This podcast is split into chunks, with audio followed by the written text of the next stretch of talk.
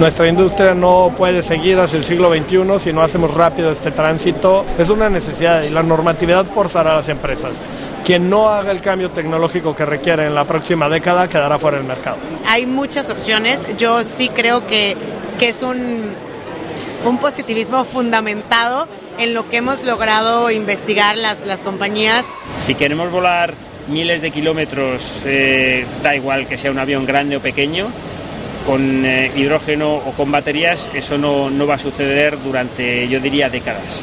Pero si quieres volar 100, 200, 300, 400 kilómetros, eso está a nuestro alcance en los próximos años. Los líderes de la industria son conscientes que si queremos descarbonizar tenemos que ir a por soluciones limpias que van a ser más caras que eh, el queroseno fósil que a día de hoy se utiliza. Volar sin contaminar es sin duda uno de los retos del sector y una presión en aumento para la industria reunida en el Gran Salón Aeronáutico y Espacial de Le Bourget, que se ha vuelto a celebrar en París tras una pausa por los años COVID. El salón es una cita ineludible para los actores de la industria aeroespacial de todo el mundo. Aquí se cierran contratos multimillonarios, tanto en la rama civil como militar, como la compra por India de 500 Airbus A320. Justamente los dos principales rivales, Boeing y Airbus, muestran sus músculos y las empresas presentan las últimas novedades. Los curiosos y amantes de los aviones pueden asistir a las acrobacias y las demostraciones de vuelos que ensordecen a los 320.000 visitantes repartidos en los 125.000 metros cuadrados del salón, unas 18 canchas de fútbol.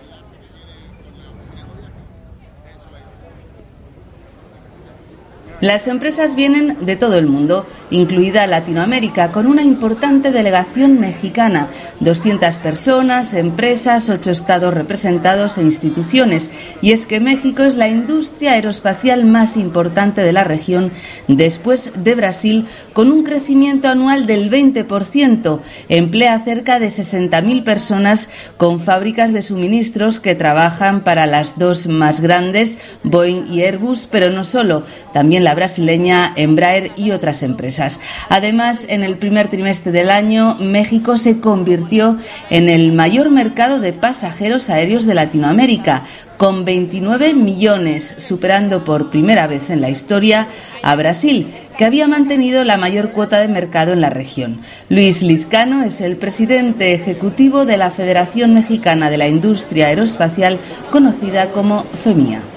El sector aeroespacial en México exporta en el orden uh, de uh, cercano a los 9 mil millones de dólares. El Salón Internacional de la Aeronáutica y el Espacio de, de, de, París, de Le Bourget en este caso, ofrece oportunidades de inversión extranjera directa en México, oportunidades de proveeduría, de desarrollo, proveedores y de, y, de promoción de, oferta de eh, empresas mexicanas hacia a los principales jugadores de la industria aeronáutica. México en este, en este punto prácticamente toca todas las áreas o todos los subsistemas de, de, de un avión, ¿verdad? Desde la aviónica, los temas de eh, interiores, aeroestructuras, eh, propulsión, o sea, motores, este, trenes de aterrizaje, prácticamente tocamos todos los sistemas de, una aeronave, pues ya estamos también en temas de, espacio donde eh, algunos de los componentes más importantes de, las uh, principales noticias espaciales este, también se desarrollan en México, se manufacturan. Una mano de obra más barata que en Estados Unidos o Europa, sumado a una media de edad de 27 años de la población activa, así como a la inversión en la formación de ingenieros, México se ha convertido en un polo muy atractivo para las empresas internacionales. Entre los estados que concentra una buena parte de la industria está Querétaro, al norte de la Ciudad de México. Justamente se anunciaron nuevas inversiones en el salón por parte de la francesa Safran de 80 millones de dólares en el sector sector del mantenimiento y la reparación con 500 empleos más y una nueva plataforma de ensayos de motores. Querétaro tiene además la universidad que ofrece cuatro ingenierías, capacitación e investigación e innovación justamente para desarrollar aeronaves que funcionen con energía limpia. Enrique Sosa es el rector de la Universidad Aeronáutica de Querétaro. Lo más importante que estamos haciendo en innovación lo hacemos con General Electric Hoy tienen ya un laboratorio de tecnología de aviación sustentable en nuestro campus y estamos construyendo el segundo para testear el uso de combustibles sustentables en los componentes aeronáuticos de los motores principalmente. Creo que es nuestra área de especialidad hoy más importante con nuestra alianza tecnológica eh, más relevante. General Electric tiene en Querétaro alrededor de 1.800 ingenieros trabajando en tecnología aeronáutica y pues bueno, son nuestros principales eh, eh, clientes, proveedores, aliados en general en la parte tecnológica. Justamente también está en el Salón de Le Bourget Verónica Méndez, presidenta del Aerocluster de Querétaro, asociación que reúne a 45 empresas y también trabaja con General Electric Aerospace, el principal suministrador mundial de reactores. Ella nos explica las investigaciones que están llevando a cabo para conseguir aviones más limpios cuando dejas de tener tantos componentes mecánicos y pasas a componentes más eléctricos, es una de las partes de hacerlo, digamos, paso a pasito un poco más sustentable.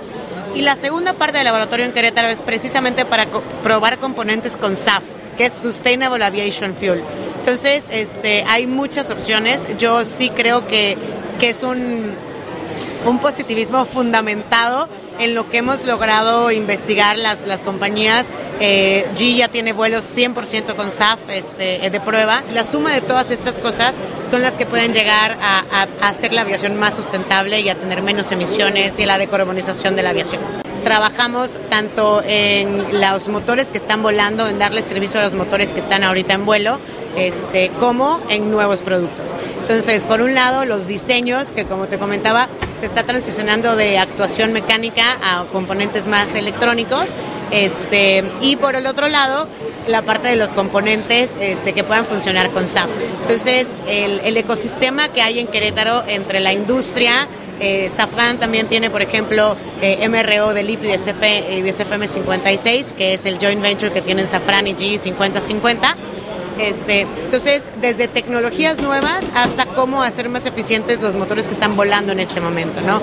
Cómo hacer que tengan un mejor margen, un menor porcentaje de consumo de combustible. entonces, esta transición es poco a poco. Una transición que para el rector de la universidad no tiene marcha atrás.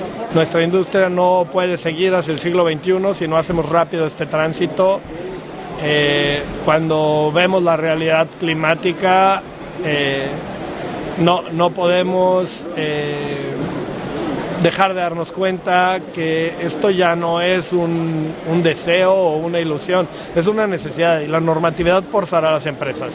Quien no haga el cambio tecnológico que requiere en la próxima década quedará fuera del mercado.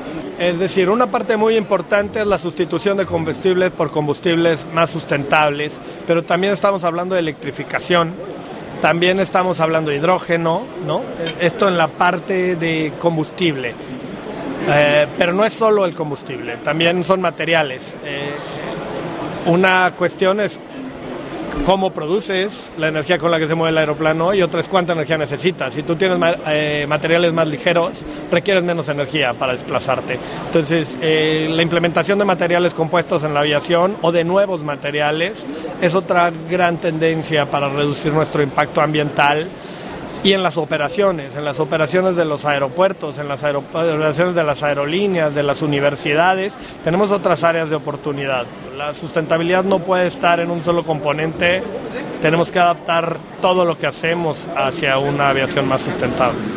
Volocopter, cette entreprise qui a été créée en 2010, le taxi volant, le drone de travail aérien lourd, le drone de longue distance pour transport de passagers. Muchas empresas están invirtiendo ya en aparatos eléctricos o de hidrógeno como el taxi volador Volocopter, que está previsto que esté oficialmente en servicio para los Juegos Olímpicos de París de 2024.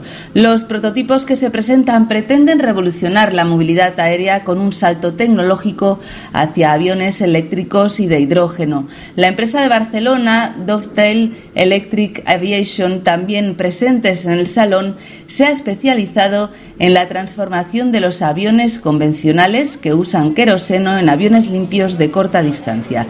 David Doral es su cofundador. Nosotros lo que hacemos es coger aviones de pasajeros pequeños, convencionales, eh, y reemplazamos el motor de combustión interna por un motor eléctrico, baterías e hidrógeno, eh, y con ello lo que conseguimos es que el avión sea cero emisiones, haga menos ruido, eh, los costes de operación sean, sean más bajos y básicamente hacer eh, el producto más sostenible.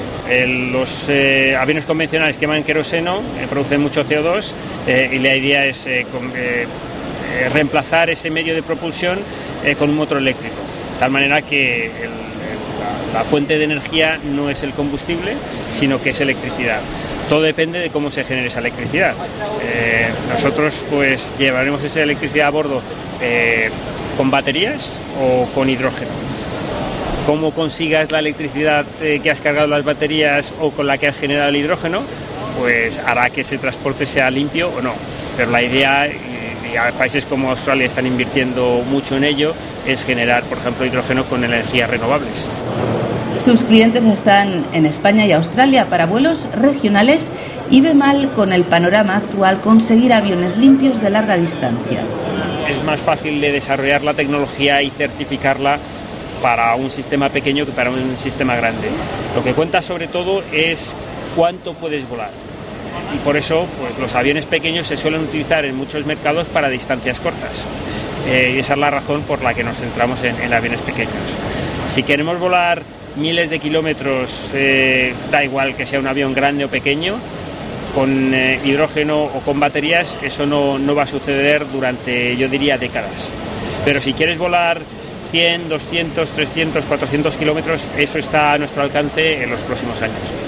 Si queremos conseguir la descarbonización total del transporte aéreo para el 2050, eh, continuamos volando este tipo de distancias y eso es imposible.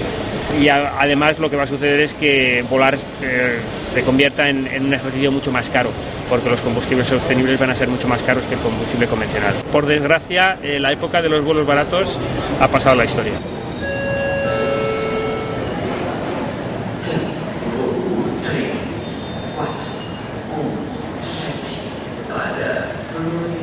A día de hoy, el 1% de los viajeros mundiales genera el 50% de las emisiones de CO2 en el sector de la aviación. Se trata de los viajeros frecuentes por negocios o por placer. Volar se convertirá todavía más en un lujo. Solo las personas ricas podrán hacerlo y es que las energías limpias son más caras que el queroseno. Además, el queroseno no tiene tasas. Nos lo explica Carlos López de la OSA, manager de aviación de la organización Transporte y Medio Ambiente, que promueve la movilidad de emisiones cero y para todos. Un conductor de automóvil paga unos 50 céntimos mm, de impuestos por litro de carburante, las aerolíneas pagan cero céntimos por cada litro de carburante.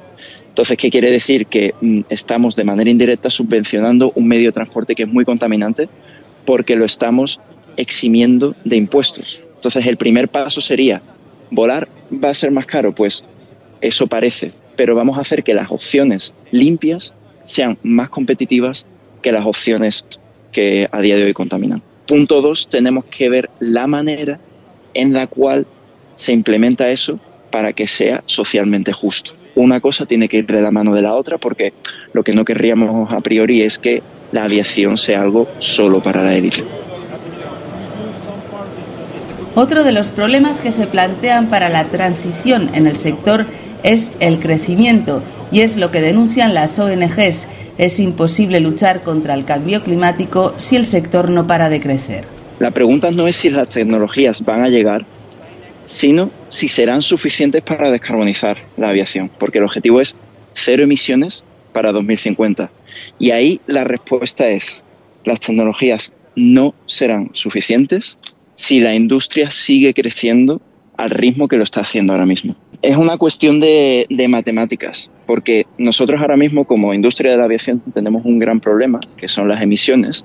Entonces, si quieres resolver un problema, lo primero es no hacerlo peor. Pero si sigue aumentando la talla de la flota mundial con aviones que siguen consumiendo queroseno fósil a día de hoy eh, y también en las próximas décadas, estamos haciendo el problema más grande y por lo tanto más difícil de resolver. La tendencia, sin embargo, no es limitar el tráfico aéreo mundial. Es más, según las previsiones, en los próximos 25 años se va a duplicar.